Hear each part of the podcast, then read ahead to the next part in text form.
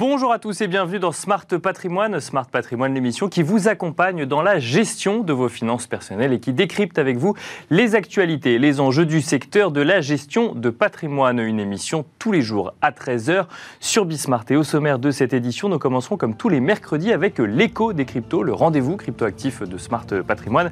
Et en l'occurrence, nous reviendrons sur ces stablecoins, ces stablecoins qui ont défrayé la chronique depuis quelques semaines à la suite de euh, la chute du stable stablecoin Terra. Donc on parle de Terra Luna. Nous avons invité sur le plateau de Smart Patrimoine Gonzague Grandval, le cofondateur et CEO de Scheme, qui sera donc avec nous dans un instant pour lui demander si un épisode comme celui-là, dans un contexte de correction du Bitcoin, pourrait venir remettre en cause la confiance dans les stablecoins, justement. Nous enchaînerons ensuite avec Enjeu Patrimoine, un enjeu patrimoine consacré à vos impôts. Et oui, aujourd'hui, euh, le 8 euh, juin, c'est la dernière journée pour déclarer en ligne ses impôts pour les dernières régions concernées. Certaines régions euh, ont déjà vu la date limite passer. Nous nous demanderons euh, pour cette dernière journée, pour ceux qui n'ont pas encore tout à fait finalisé leur déclaration d'impôt, comment déclarer ces plus-values mobilières et immobilières. On essaiera de vous donner des conseils concrets puisqu'il ne vous reste plus que quelques heures et pour cela, nous avons convoqué deux experts du sujet. Michael Fontaine sera avec nous dans un instant en plateau, expert comptable et vice-président du Conseil national de l'Ordre des experts comptables, mais aussi Pierre-Elliott Blum, avocat fiscaliste et associé euh, du cabinet BD Bello. Bienvenue à vous tous qui nous rejoignez. Smart Patrimoine, c'est parti.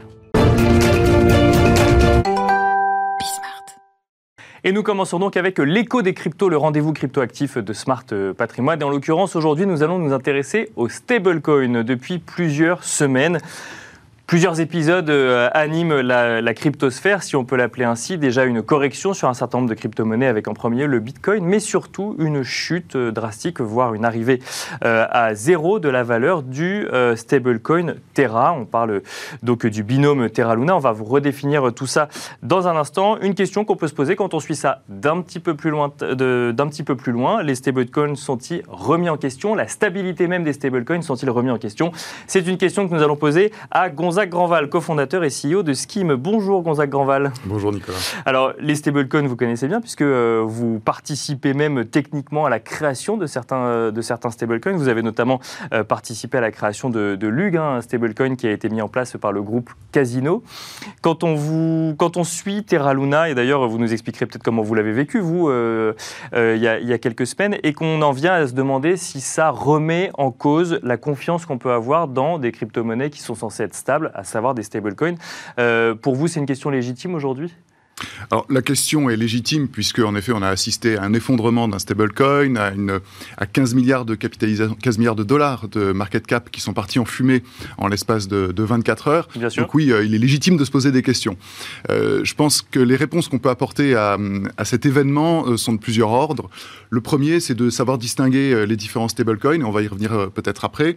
et le stablecoin Terra est un stablecoin algorithmique, donc c'est un stablecoin bien particulier qui en plus était adossé à une promesse euh, forte de rendement lorsque son stablecoin était stacké, c'est-à-dire qu'on le, on le loquait dans un, dans un smart contract. Il y avait une rémunération de 20% euh, par an sur ce stablecoin qui a attiré beaucoup de monde.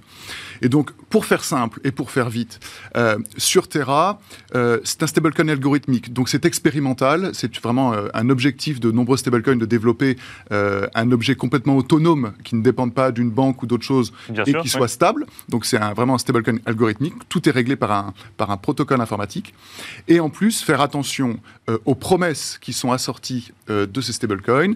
En l'occurrence, une promesse de 20% de rendement. C'est impossible à tenir. Dans ces cas-là, il faut toujours se poser la question de savoir d'où vient l'argent. Si on ne sait pas d'où ça vient, c'est qu'il y a un vrai problème les gens un petit peu avisés faisaient très attention à ce type euh, d'investissement. Bah, vous, êtes quand même sur une émission qui s'appelle Smart Patrimoine, des rendements à 20%. Moi, j'en vois assez rarement quand même quand je vois passer un certain nombre d'acteurs euh, sérieux dans cette émission. Donc, effectivement, ça peut commencer à alerter. Effectivement. Ça, doit, ça doit alerter. Alors, euh, nombreux, nombre de participants crypto ont été alertés et vraiment n'ont jamais mis leur, leur, argent ou leur épargne pire dans, dans ce type de, de, support et de rendement. D'accord, c'est que même, même dans l'écosystème crypto, effectivement, quand on sort un, rendement à 20% sur un stablecoin. Donc en fait, on, vous propose le meilleur des deux mondes, une, monnaie euh, stable, ou enfin en tout mm. cas un crypto actif stable et un rendement démesuré, euh, l'écosystème crypto dit attention, nous, euh, il y a quelque chose qui tourne pas rond dans cette histoire. Oui, bien sûr. bah, C'est-à-dire que l'écosystème crypto, comme l'écosystème financier, euh, se pose des questions. Malheureusement, euh, la cupidité a attiré euh, beaucoup de monde. Certains influenceurs ont fait la promotion de ce système. tout est toujours trop beau. Ça a marché, ça a attiré beaucoup de monde. parfois même, d'ailleurs, des, fonds, hein, des gens plutôt, plutôt sérieux ont mis des quantités impressionnantes d'argent dans le Terra pour avoir ce, ce rendement-là. Bah, ils sont tous fait rincer. oui, et, complètement pour le coup. et complètement. On se rend compte aussi que euh, le marché finalement a assez bien digéré cet événement. C'était il y a 15 jours, on n'en parle quasiment plus aujourd'hui. Euh, ceux qui ont perdu de l'argent globalement savaient les risques qu'ils prenaient. Mhm. Euh, il y a sûrement eu des manipulations de marché euh, qui ont mené à cette, euh, à cette chute catastrophique. Un édifice un peu fragile, plus une manipulation de marché, ça a entraîné cette... Oui, alors on parle, je ne sais pas si c'est vrai ou non, mais on parle en tout cas de sept portefeuilles qui auraient vendu massivement en même temps, par exemple. Alors au début, on pensait que c'était un seul, finalement, ce serait, ce serait sept. Alors, manipulation de marché ou non, en tout cas, ça a le mérite de mettre la lumière sur ce que c'est qu'un stablecoin algorithmique, hmm. comme vous disiez, puisque du coup, ce stablecoin euh, donc algorithmique, en fait, n'était pas indexé, n'avait pas de réserve en dollars, en euros ou en monnaie fiat. Hmm. En fait, c'était, euh, si j'ai bien compris, euh, un stablecoin qui était en fait en parité avec un, une un cryptoactif, donc le Luna. Mm. Et pour assurer la stabilité, il fallait jouer sur l'offre finalement de Terra, c'est-à-dire brûler du Terra quand il y en avait, euh, quand il y en avait trop, ou au contraire en rajouter quand il n'y en avait pas assez, c'est ça? Oui, c'est exactement ça. Donc il y, a, vraiment euh, un, levier important sur la valeur euh, du Terra et, et, une difficulté à maintenir la parité lorsque le sous-jacent, qui est lui-même un cryptoactif très volatile, bouge trop. Donc une attaque sur le sous-jacent va perturber la stabilité du, du, Terra, primaire, du Terra. Et c'est ce qui s'est passé ici. En plus, euh, la, fondation avait euh, des réserves, euh, cependant, en Bitcoin pour pour asseoir un peu la crédibilité du système. Ces réserves ont été attaquées aussi, en tout cas mises en défaut avec la chute du Bitcoin. Donc ça, ça a eu vraiment un effet, un effet boule de neige. Si on revient justement aux stablecoins plus traditionnels, Bien sûr, la, comparaison. je reviens à ma question. Les stablecoins au global sont-ils remis en question maintenant qu'on a expliqué effectivement le mécanisme très rapidement euh, de euh, Terra Luna? Alors les stablecoins ne sont absolument pas remis en question. Euh, l'intérêt, c'est que ça, ça concentre les, les, regards sur le fonctionnement des stablecoins désormais. Les deux plus gros stablecoins du marché sont l'USDT et l'USDC. Tether et Circle, euh, le, stablecoin émis par Circle. À eux deux, euh, ils représentent 140 euh, milliards de dollars de market cap sur les 150 à 200 milliards de dollars de market cap de stablecoins sur le marché. Oui, donc, ils sont vraiment ultra dominants. le stablecoin Tether, c'est donc à peu près 80 milliards de dollars de market cap et 80 milliards de dollars de volume de transactions par jour. Donc c'est un stablecoin extrêmement liquide utilisé partout dans le monde. Celui de Circle, c'est 50 milliards de dollars et 5 milliards de transactions par jour. Donc euh, un rapport euh, nettement moindre que, euh, Tether. Le petit frère, quoi. Le petit frère. Une indication intéressante, c'est qu'il y en a un qui circule beaucoup, qui est très liquide, et l'autre qui circule un petit peu moins, avec des market cap comparables. On peut penser que l'un sert véritablement à des transactions quotidiennes. Et l'autre sert davantage à thésauriser il va moins bouger. En revanche, ça va être un support de confiance. Parce qu'on revient sur le, rôle du stablecoin. Quand on parle de transaction, c'est par exemple euh, d'une monnaie fiat, donc euh, mes dollars ou mes euros, mais là, effectivement, ils sont plus euh, donc, stabilisés vis-à-vis d'une monnaie fiat qui est le, qui est le dollar. ça permet de. je fais passer en fait mes dollars dans un stablecoin qui crée en fait une réserve de valeur pour ensuite aller les investir sur des crypto-monnaies. C'est exactement ça. Euh, le stablecoin, c'est une réplique euh, du dollar, une image d'un mhm. dollar mis en réserve euh, qui a sa version numérique sur une blockchain, généralement sur Ethereum, mais sur d'autres également. Et l'avantage de ce nouveau dollar, c'est qu'il va pouvoir circuler sur les blockchains de façon très rapide, à moindre coût, relativement euh, sur certaines chaînes. D'accord. Euh, et euh, sans, sans risque de, contrepartie. Donc, je peux envoyer 10 millions de dollars de Paris à Singapour en 30 secondes un dimanche à 17h, ce qui est impossible avec, avec du dollar. Et alors, question qu'on peut tous légitimement se poser, est-ce que ces deux stablecoins sont euh, soumis au même risque que ce qu'on a pu voir sur Terra Luna? Parce que vous nous avez dit que Terra Luna était un stablecoin algorithmique. Donc les autres types de stablecoins, euh, qu'est-ce qui, va faire que eux vont être plus stables et plus solides si jamais on vend tous massivement, par exemple, euh, l'un ou l'autre de ces stablecoins? Alors, ces stablecoins, ce sont des stablecoins qui sont adossés donc à des réserves. Donc, une grande partie euh, de leur valeur euh, est liée à la confiance qu'on peut avoir dans l'émetteur. D'accord. Les, émetteurs sont des sociétés qui ont des réserves bancaires. Euh, en dollars cette fois-ci En dollars. D'accord, pas en bitcoin ou dans une autre crypto-monnaie. Généralement en dollars. Pour Circle, c'est très clair. Ce sont, des, ce sont des dollars à hauteur de 50 milliards. donc voilà. Alors, l'utilisateur va donc regarder cette société Circle, va regarder par qui elle est auditée, et généralement, ce sont des, sont des grands noms qui vont auditer les réserves de ces stablecoins, pour dire, il y a 50 milliards de dollars sur le marché en crypto, j'ai bien 50 milliards sur des comptes bancaires liquides à tout moment euh, auprès de la société. Donc, il faut forcément un dollar pour un, il faut, une, une valeur de stablecoin, quelle qu'elle soit. Il faut un dollar en banque pour un dollar émis. Il n'y a pas de réserve fractionnaire euh, sur ce, sur ce système-là. Donc, on a vraiment une parité entre euh, la réserve et l'émission. Et c'est ça qu'on va scruter, qu'on va vérifier à chaque instant, c'est de savoir si le dollar est bien baqué, assis sur ses réserves. Et donc la confiance qu'on va avoir dans l'émetteur est très importante. Si la confiance commence à faire défaut, ce qui a pu se passer euh, plusieurs fois sur euh, le Tether, qui est moins régulé, qui est moins scruté que, euh, que l'USDC, eh bien on voit de, certaines chutes du Tether ou des risques où les gens vraiment vont liquider leur position en Tether pour les prendre en USDC ou en dollars, parce parce qu'ils euh, craignent la contrepartie euh, Tether d'un point de vue réglementaire, d'un point de vue euh, contrepartie, quelle qu'elle soit. Donc c'est très important sur ces stablecoins centralisés, émis par des sociétés, de regarder qui les émet, quels sont les principes d'audit et quelles sont les réserves, comment sont constituées les réserves de ces stablecoins. Tether, on sait qu'il y a une partie en cash, mais il y a beaucoup d'autres types d'actifs qui viennent asseoir la, réserve d'émission. Mais, mais en dollars, toujours Toujours plutôt en dollars, quoique.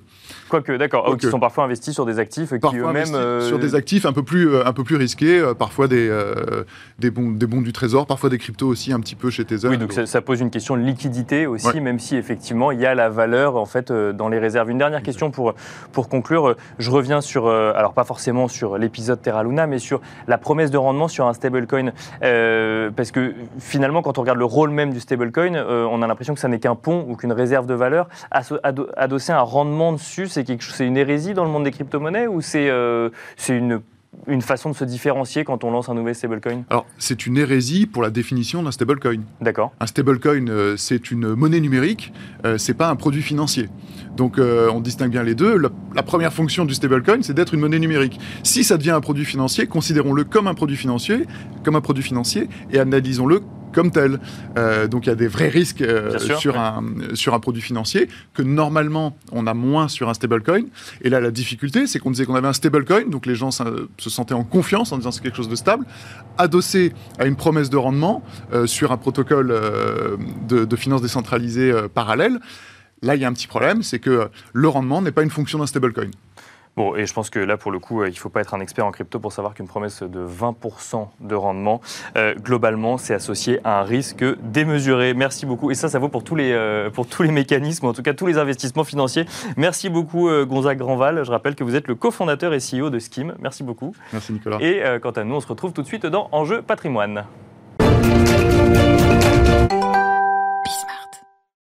Et nous enchaînons à présent avec Enjeu patrimoine, un enjeu patrimoine consacré à vos impôts. Et oui, un certain nombre d'entre vous ne peuvent déjà plus euh, les déclarer. Et pour ceux qui restent, ils ont jusqu'à ce soir minuit pour déclarer leurs impôts en ligne. Alors le délai est court, mais peut-être que certains d'entre vous n'ont pas complètement finalisé leur déclaration. Peut-être que certains ont envie de la relire une dernière fois avant euh, de euh, effectivement laisser passer la date limite. Et on, avait, on a voulu se poser la question dans cette émission de la gestion des plus-values, des plus-values mobilières et immobilière de leurs déclarations et de euh, vérifier euh, avec le temps qui nous est imparti si euh, nous avons tous réalisé les bons, enfin si nous avons tous rempli les bonnes cases et si nous avons intégré les bonnes exonérations ou en tout cas les bonnes plus-values. Pour cela, nous avons invité deux experts pour nous détailler tout ça. Michael Fontaine, tout d'abord, bonjour. Bonjour Nicolas. Euh, Michael Fontaine, vous êtes expert comptable et vice-président du Conseil national de l'Ordre des experts comptables. Bienvenue sur le plateau de Smart euh, Patrimoine. Et avec vous, Pierre-Eliott Blum, avocat fiscaliste associé du cabinet BD Bello. Bonjour Pierre-Eliott Blum. Bonjour Nicolas. Bon, deux habitués, j'ai envie de dire, de, l'émission qui vont nous détailler finalement euh, comment déclarer ses plus-values mobilières et immobilières. Alors on en parlait juste avant l'émission. Pierre-Eliott Blum, les plus-values immobilières sont quand même les plus simples à déclarer. Il y a quand même deux, trois choses ou deux, trois questions qu'on peut se poser. Euh, mais euh, quand on parle de plus-value immobilière, simplement, c'est la vente d'un bien immobilier qu'on reporte mécaniquement sur sa déclaration d'impôt. Exactement. Alors la, plus-value immobilière, comme on en parlait un peu antérieurement à l'émission, en pratique est déclarée par le notaire. D'accord. Quand vous allez céder votre bien, vous allez évidemment avoir des obligations déclaratives auprès du notaire, la rédaction d'un acte de vente, et la déclaration de plus-value est effectuée par le notaire directement. En revanche, ça n'exonère pas totalement le contribuable de déclarer sa plus-value immobilière dans sa déclaration d'impôt annuelle. D'accord. Euh, parce que une, grande majorité des plus-values immobilières, à l'exception de la résidence principale qui est exonérée, doivent être déclarées, non pas pour être de nouveau imposées, parce que l'imposition a déjà été prélevée euh, Au moment le, de la notaire, exactement. Ah oui, d'accord. Donc on va même pas retrouver le montant, par exemple, dans sa déclaration d'impôt sur le revenu, parce que ça a déjà été, ça a déjà, été, payé cet impôt-là. L'impôt a déjà été payé par le notaire, enfin ça a déjà été prélevé par le notaire. C'est simplement qu'il faut reporter une grande majorité des plus-values euh, qui sont du coup imposées mhm. et imposables, qui ont été imposées pour des, des, des, considérations fiscales telles que notamment le revenu fiscal de référence. Alors le revenu fiscal de référence, qu'est-ce que c'est? C'est en réalité, gérer la, la, totalité des revenus du contribuable et qui va servir à déterminer un certain nombre d'exonérations de, ou d'abattements, ou même pour déterminer le, montant de la CEHR, donc la contribution économique sur les revenus. Donc la plus-value, si jamais j'ai gagné, mettons, 20 000 euros sur la cession d'un bien immobilier, euh, j'ai déjà payé effectivement mon impôt, mais par contre, ces 20 000 euros vont rentrer dans euh, mes revenus de cette année-là. Exactement. Même si ça n'est pas un salaire. Exactement. C'est-à-dire que vous le mettez dans votre déclaration parce que ça va avoir encore une fois des considérations en matière d'imposition sur certains abattements, sur certaines exonérations, mais l'impôt a déjà été payé. Euh, est-ce qu'il y a des exceptions? Parce qu'effectivement, vous parliez de la, résidence principale. Il y, a des, euh, il y a des dates à respecter, il y a des, un nombre d'années de, détention de biens immobiliers quand on parle d'une résidence principale pour euh, considérer si jamais on doit être, enfin si jamais on a la chance d'être exonéré ou non d'impôt sur la cession de son bien? Alors la, résidence principale, c'est le, seul bien qui ne, jouit pas de, nécessité d'antériorité. Bon, il faut évidemment que ce soit une résidence principale, donc on ne peut pas acheter un bien, le considérer comme une résidence principale et le vendre une semaine après. L'administration fiscale aurait probablement de quoi à redire. En revanche, la cession de la vente d'une résidence principale est totalement exonérée d'impôts. D'accord. Euh, les délais de, détention, donc la durée de détention dont vous parlez, c'est sur les autres biens. Alors il y a d'autres cas d'exonération. Ça ne concerne pas la, résidence principale. Euh, Michael Fontaine, justement, sur ces, euh, sur ces délais, quand on a une résidence secondaire, quand on veut faire un investissement locatif, mais peut-être une résidence secondaire dans un premier temps, il y a des choses à prendre en compte de manière plus particulière. Alors oui, il y a des choses à anticiper. Si vous avez des projets d'achat de, de résidence principale, vous êtes locataire vous avez une résidence secondaire, vous souhaitez céder votre résidence secondaire, vous pouvez bénéficier dans certains cas d'une exonération de la, plus-value sur euh, la cession de votre résidence secondaire. D'accord. Si cette somme est réemployée dans l'achat d'une résidence principale dans les deux ans, et il ne faut pas que vous ayez une résidence principale, vous soyez propriétaire de votre résidence principale depuis 4 ans. D'accord. Donc il y a des critères à respecter. Euh, Donc on ne doit, pas être propriétaire de sa résidence secondaire depuis plus de 4 ans Non, non. Principale Principale. D'accord. Voilà au moment de, la session. Au moment de, de, la session Session de la résidence secondaire qui sera réemployée pour l'achat de la résidence principale. Et, dans, et, dans, ce cas-là, vous êtes en exonération. Ça veut dire que, mais donc on doit d'abord céder sa résidence secondaire avant d'acheter une résidence Et vous avez deux ans. Et on a, on a deux ans pour le faire. Pour réemployer la somme euh, dans l'achat d'une résidence principale. Ça, pour le coup, c'est quelque chose à avoir en tête parce qu'on voit que, alors c'est pas le sujet, mais que, dans certaines grandes villes, les prix de l'immobilier sont tels que globalement, euh, bah, il, est plus il y a plus d'intérêt à être locataire et à aller acheter une résidence secondaire ailleurs si on veut effectivement avoir accès à la mer ou à la montagne. Et si jamais les plans changent, effectivement, on a cette possibilité-là d'être exonéré d'impôts sur son investissement immobilier pour acheter sa résidence principale. Tout à fait. À partir du moment où on respecte ces critères, donc ça nécessite une anticipation euh, et de bien évaluer et de cadencer euh, le, timing pour l'achat de la résidence principale. Euh, je, fais une question là, une question l'autre, hein, puisque de toute façon vous êtes tous les deux experts du sujet. Pierre-Eliott Blum, si j'ai fait toujours immobilier, hein, si j'ai fait un investissement locatif, là pour le coup, et que je l'ai vendu mais que je ne l'ai jamais habité, que ce n'était pas ma résidence secondaire et que je ne, le, je, ne je ne réemploie pas les fonds pour acheter ma résidence principale, là pour le coup, je réalise une plus-value immobilière. Effectivement. Je suis taxé et, et c'est tout. Alors ça va dépendre, euh, le, régime de la plus-value va dépendre effectivement des modalités de, détermination du revenu, euh, si on a location foncière ou en location meublée. Donc on a généralement des règles qui sont professionnelles, on a des règles qui sont différentes avec des exonérations, mais dans la grande majorité des cas, on applique, euh, comme vous disiez, des durées d'abattement. D'accord. donc au-delà de 5 ans, on commence à avoir des, un abattement pour durée de détention en matière d'impôt sur le revenu, également en matière de prélèvements sociaux, ce qui permet d'avoir une exonération totale d'impôt sur le revenu à compter de à partir de la, enfin, après 22 ans de détention et de prélèvements sociaux au bout de 30 ans de détention, après 30 ans de détention. À savoir que plus, plus, enfin, plus je le déteins, plus la durée de détention est courte, plus je paye d'impôts sur le bien, c'est ça? Exactement. Plus la durée de détention est courte, plus on paye d'impôts sur le bien et il y a toujours la possibilité d'appliquer des forfaits travaux et des forfaits euh, de frais de frais d'acquisition au-delà de 5 ans de détention du bien euh, qui viennent majorer le prix d'acquisition et donc minorer la plus-value imposable. Alors, ce que dit Pierre Elliott, c'est important, c'est qu'il faut bien, au moment de la cession, pour le calcul de la plus-value, regarder ce qui rentre dans le prix d'acquisition. Donc, le prix d'acquisition, c'est pas seulement le prix d'achat, mais c'est aussi regarder les frais associés, frais d'honoraires, D'accord. Frais de notaire, non. Les frais de notaire sortent du prix d'acquisition, pour le coup. Et les, et les frais associés, effectivement, de, qui ont contribué au coût euh, d'acquisition et également les travaux d'agrandissement, de terrasses, euh, et qui vont donner de la valeur à votre bien. Donc attention, bien regarder ce qui peut entrer dans le prix d'acquisition. Donc pour répondre à votre question précisément, il faut regarder chaque ligne, reprendre euh, le code. Bien sûr.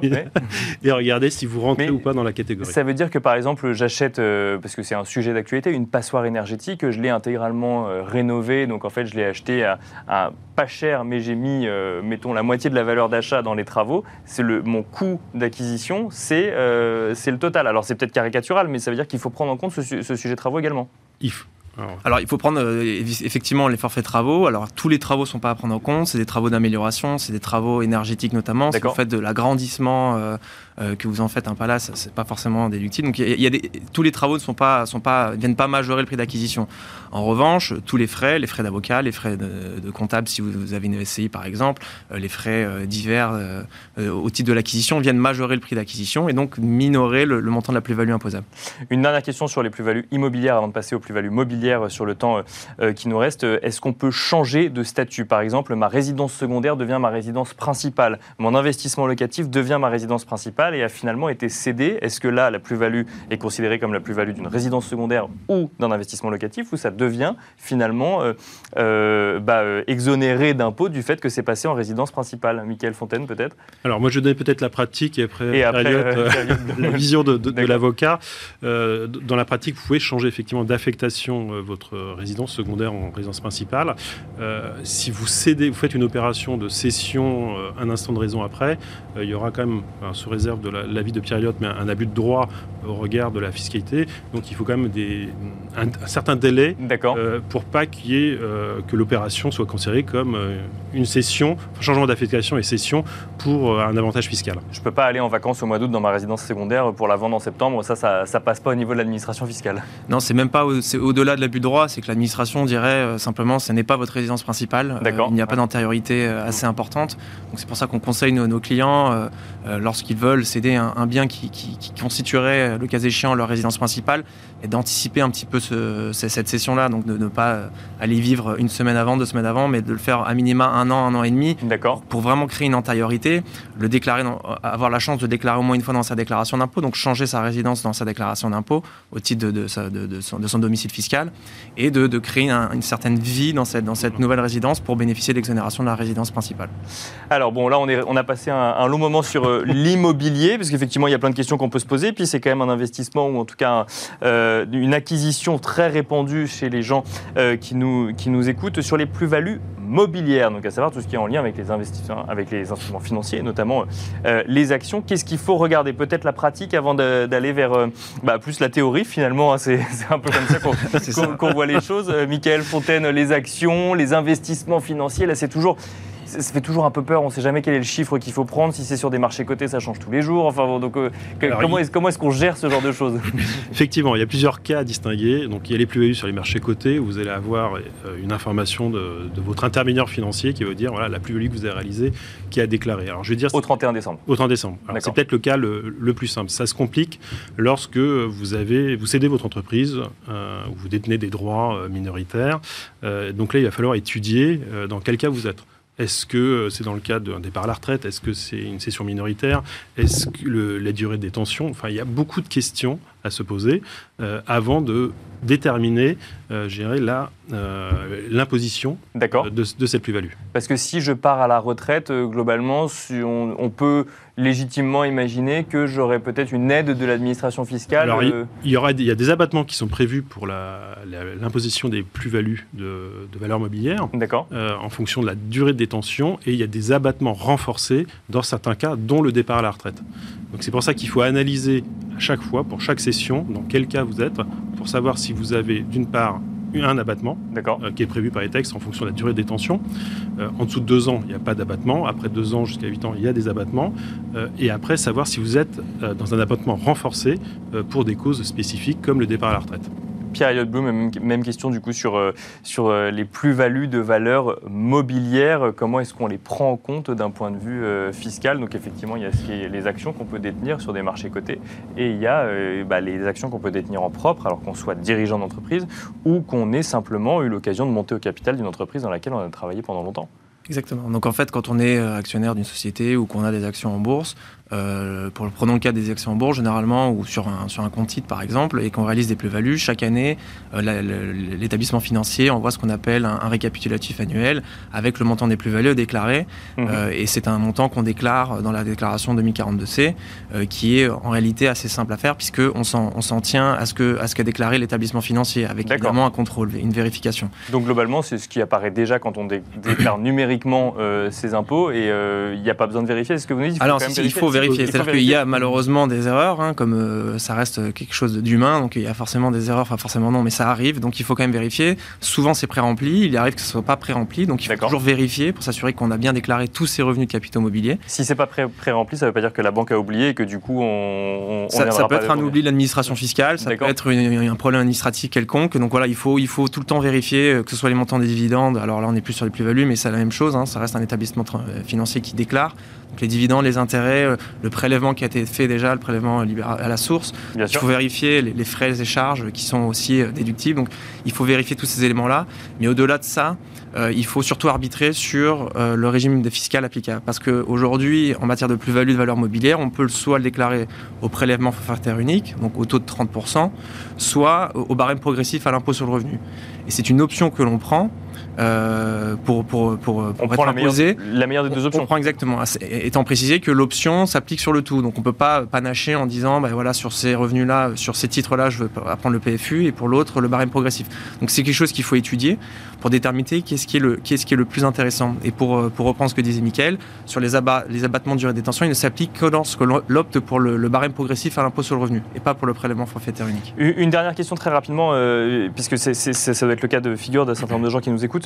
J'ai eu un don d'action ou alors ça peut être un don d'action parce qu'on me les a offerts, ou alors euh, on m'a donné des actions du fait que j'ai travaillé dans cette entreprise ou le, un mécanisme de stock auction. Là, comment quelle est la valeur sur laquelle on se base pour déterminer une plus-value Alors là, c'est bon, c'est différent. Si on fait une donation euh, classique, euh, euh, c'est la valeur de, dans l'acte de donation qui, qui fait foi, qui est considéré comme le prix d'acquisition. En revanche, pour les stock options ou les BSPCE ou les actions gratuites, c'est différent. On a un régime qui est particulier. Prenons l'exemple des actions gratuites. on a une action qui est octroyée à un salarié, donc elle est gratuite. Donc, si mhm. vous voulez, on part d'une base de zéro avec un délai pour euh, ce qu'on appelle activer entre guillemets euh, l'action. Généralement, euh, c'est une durée de vesting qu'on appelle sur 2 ans, 3 ans, 5 ans, tout dépend des objectifs qui sont fixés.